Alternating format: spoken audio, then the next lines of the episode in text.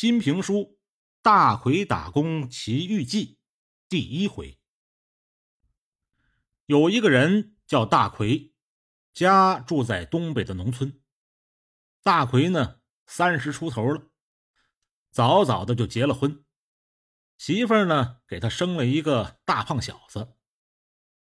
这日子虽然说过得不富裕，可大奎呀，每天守着老婆孩子，倒也是。乐乐呵呵的，大奎这个人老实本分，一心就是务农，可不呗，农民嘛，土里刨食也是常态。可是这两年呢，大奎这心里啊，越来越不平衡了。怎么呢？村里边好多人家都富裕起来了，又是盖房子，又是小汽车，人家那日子过得都是红红火火的。再看自己，每天就是面朝黄土背朝天，心里边这个眼馋呐。有句话怎么说来着？不患寡，患不均。哎，家家都穷的时候啊，咱谁也别笑话谁。可是，一旦有的人家里边有钱了，那没钱的人肯定是多多少少的有那么些嫉妒。大奎就后悔呀。其实头几年同村的人出去打工的时候，也喊自己来着，可自己总觉着出去闯不如在家里边摸着这个锄头把稳当，就没去。现在再看人家一个个的都赚了钱了，自己心里别提有多后悔了。想来想去，大奎把牙一咬，脚一跺，做出了一个决定。过了年呢。出去打工挣钱去。可是，一旦下定了决心，大奎这心里呀，还是有点慌。进城之后，我去哪儿找活啊？哎呀，要是能有一个熟人给我介绍一下子，那该多好啊！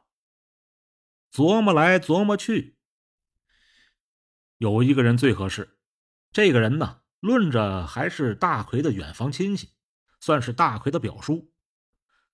这个表叔在城里边，那可是不知道赚了多少钱了，早就家里边早就盖上了二层小楼了。听说上次还是开着小汽车回来的，全村的人都围观呢。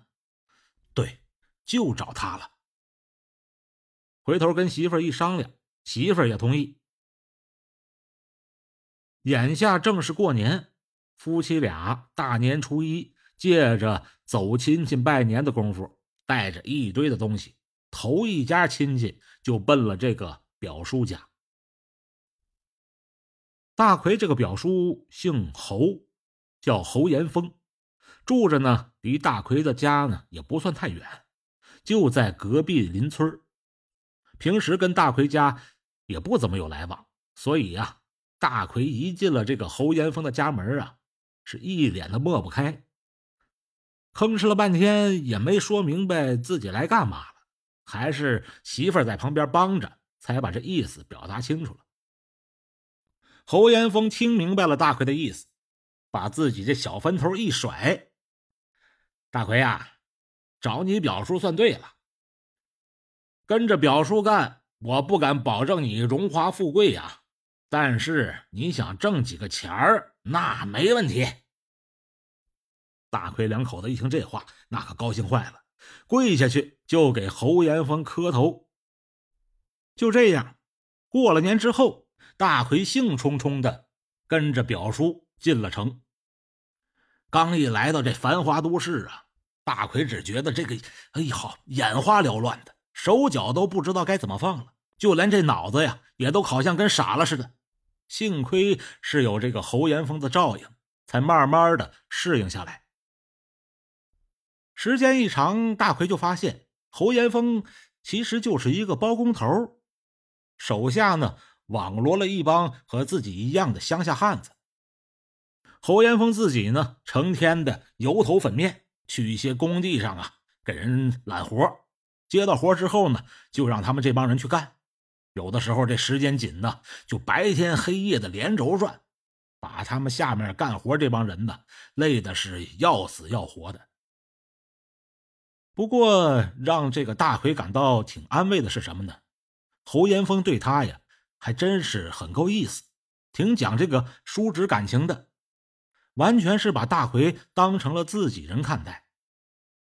有的时候需要看守一些什么材料啊、工具啊，像这一类很轻松但却是很重要的事情，就交给大奎去做。大奎自然是很领情啊，哪怕是针尖这么大的事儿，只要是侯延峰交代的，那好家伙，就当圣旨一样那么去办。可是唯独让大奎犯嘀咕的是什么呢？跟着侯延峰出来打工都半年多了。这个当老板的表叔却没给他开过一次工资啊！大奎老是想啊，去找表叔问问，这这算什么意思呢？可是张了几次嘴，也没说出口。他一脸的抹不开的肉啊，不好意思问，只能是在心里边跟自己说：“哎呀，算了算了，等等等等，下个月再说吧。下个月我我肯定问。”可是到了下个月。这个问题呀，可就严重了。侯延峰不但是没有给大奎结工钱，就连人呢都见不着了。大奎就觉得奇怪：“哎呦，这好好长时间都没看见表叔露面啊！”掰着手指头这么一算呢，发现侯延峰已经半个月没在工地上露面了。表叔去哪儿了呢？大奎犯了嘀咕了。可是再仔细一观察，大奎更吃惊了。他就发现呢，平时跟自己一起在工地上干活的人，是今天走三个，明天走两个，居然一个个的都跑了，都走了。可不呗，你不给人开工资，那谁还在你这干呢？都抓紧时间去别的地方挣钱呗。到最后，就剩下大奎自己一个人了。哎呦，可把大奎苦透了呀！这工棚四面透风，也不暖和。大奎自己一个人守着干活的这个破工具，还有剩下的小半袋米，独自发呆，心里边呢也挺闷得慌的。你说这叫什么事儿啊？你，自己该怎么办呢？回老家，那身上连买车票的钱都没有，那就是有的话。那自己回去，那不得让村里的人笑掉大牙呀？可是你要说等这个表叔回来吧，不知道他什么时候回来呀？哎呦，心里就埋怨这个表叔，走也不要紧的，你跟我打个招呼啊！大奎就感觉呀，这心里空落落的，心里没底。最主要的是自己这吃的粮食也不多了，就剩这小半袋大米了。